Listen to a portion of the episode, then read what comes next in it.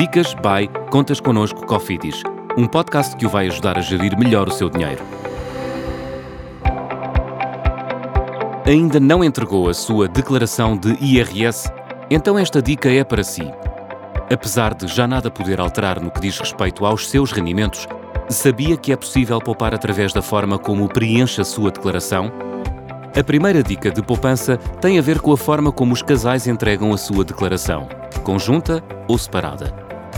Todos os anos, deve simular ambos os cenários para perceber qual o mais vantajoso. O resultado vai variar consoante as despesas, condições laborais e remuneração de cada elemento do casal naquele ano específico. A segunda dica tem a ver com os dependentes. Se tem filhos até aos 25 anos, que trabalham, mas cujo ordenado é inferior ao salário mínimo nacional, incluí-los na sua declaração dará direito a incluir as suas despesas e a receber as suas deduções. No entanto, esta decisão pode implicar a subida de escalão de todo o agregado e o pagamento de IRS. Mais uma vez, o truque é simular. Para terminar, a terceira dica tem a ver com optar pela tributação autónoma ou pelo englobamento.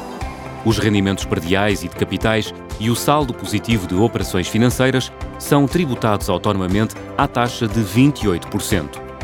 Se optar pelo englobamento, estes rendimentos são adicionados aos seus restantes rendimentos e só depois é apurada a taxa a aplicar.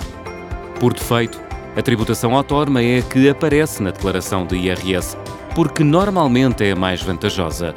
Mas há exceções. Se está posicionado nos dois primeiros escalões de IRS, o englobamento pode ser uma melhor opção, pois aplicar-se-á uma taxa de até 23%.